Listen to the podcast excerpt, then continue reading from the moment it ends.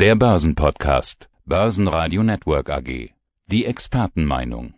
Mein Name ist Thorsten Polleit. Ich bin der Chefvolkswirt der Degussa. Und außerdem sind Sie Autor des Degussa Marktreports und da widmen Sie sich auch diesmal wieder dem großen Kapitalmarktthema des Jahres, der Inflation und der Reaktion der Notenbanken. Manch einer lehnt sich ja inzwischen schon erleichtert zurück und sagt, juhu, die Notenbanken kümmern sich ja jetzt, alles gut. Sie warnen aber schon zu Beginn des aktuellen Degussa Marktreports mit den Worten, auch wenn die Zentralbanken Zinserhöhungen in Aussicht stellen, Anleger haben gute Gründe zu befürchten, dass die Inflation hoch bleibt und die Realzinsen im negativen Territorium verharren, dass also die Kaufkraft des Geldes weiter schwindet. Was müssen Anleger denn jetzt beachten? Was muss man wissen?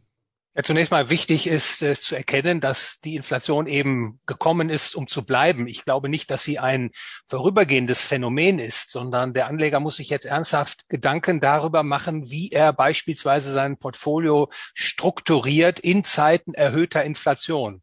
Und damit das auch nicht nur bei Worten bleibt, will ich einige Zahlen hinzufügen. Also heute ist ja die erste Schätzung für die Inflationsrate im Euroraum veröffentlicht worden.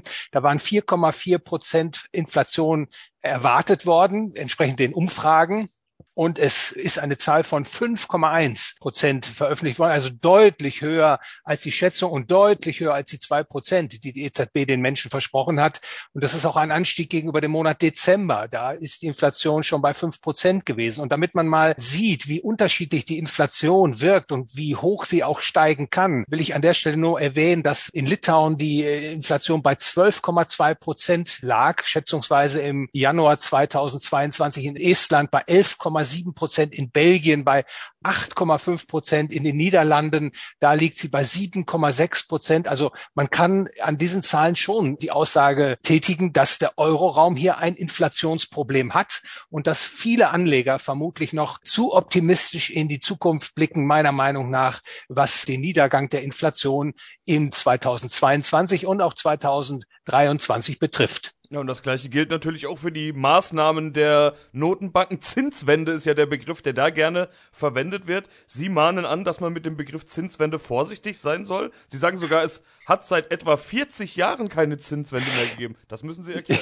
Ja, ich denke, Herr Lehm, es ist immer wichtig, wenn man Begriffe verwendet, dass man sich Klarheit darüber verschafft, was denn damit gemeint ist. Und wenn Sie sich mal eine Grafik vor Augen führen, auf der die Langfrist- und Kurzfristzinsen in den Vereinigten Staaten von Amerika abgebildet sind, dann können Sie tatsächlich erkennen, dass seit äh, den frühen 1980er Jahren beispielsweise die zehnjährige Staatsanleiherendite sich im Sinkflug befindet. Also fast schon wie mit dem Lineal gezeichnet, strebt die Rendite immer tieferen Niveaus entgegen. Und deswegen vor diesem Hintergrund habe ich dann auch die Zinswende eben äh, hinterfragt als Begriff, denn tatsächlich so betrachtet hat es seit 40 Jahren keine Zinswende gegeben. Es hat immer wieder Auf und Abs um diesen Abwärtstrend gegeben. Und äh, ich befürchte, dass auch nicht mehr als ein leichtes Aufwärtsbewegen der Zinsen erfolgen wird in 2022 und darüber hinaus. Also eine Vollbremsung, wie der damalige US-Notenbankchef Paul Volcker es vollzogen hat, die Zinsen also mächtig angezogen hat, um die Inflation zu brechen. Das ist äh, derzeit nicht zu erwarten. Also nochmal, das Inflationsproblem ist gekommen, meiner Meinung nach, um zu bleiben.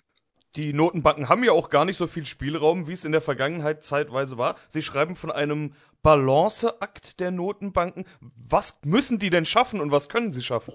Ja, ich denke, das ist tatsächlich ein Balanceakt. Also zum einen muss man die Marktakteure weiterhin davon überzeugen, dass die Politik darauf abzielt, die künftige Inflation niedrig zu halten.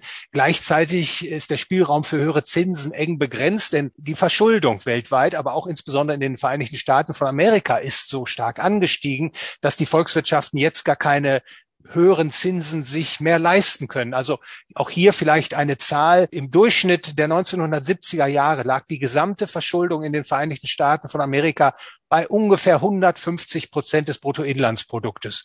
Heute liegt sie bei fast 400 Prozent, also zweieinhalb Mal so hoch.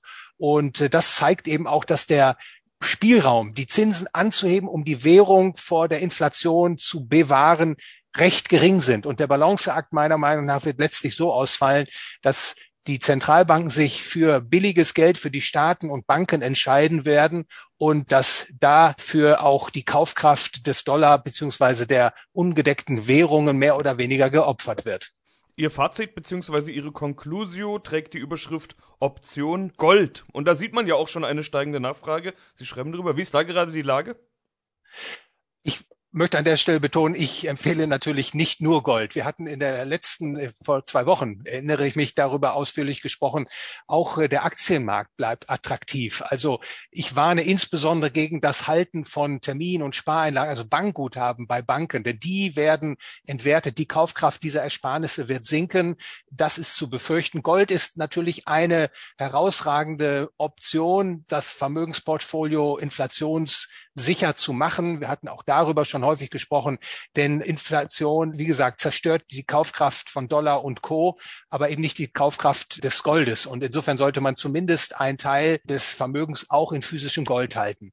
Ja, und äh, vielleicht ein letztes Wort. Sie sprachen es an. Der Goldmarkt, der hat sich tatsächlich weltweit kräftig belebt im vierten Quartal des vergangenen Jahres. Also die Gesamtnachfrage ist um zehn Prozent gestiegen gegenüber dem Vorjahr und insbesondere das äh, vierte abgelaufene Quartal, da stieg die weltweite Goldnachfrage um fast 50 Prozent. Die war natürlich reduziert durch die Folgen der Corona-Krise, aber der unterliegende Trend ist positiv, zeigt eben auch, dass Gold nach wie vor ein gefragtes Medium ist. Insofern glaube ich auch, dass das Jahr 2022 ein gutes Goldjahr wird. Nicht nur der Goldpreis steigen wird, sondern auch, dass die Transaktionsintensität im Goldmarkt hoch bleibt.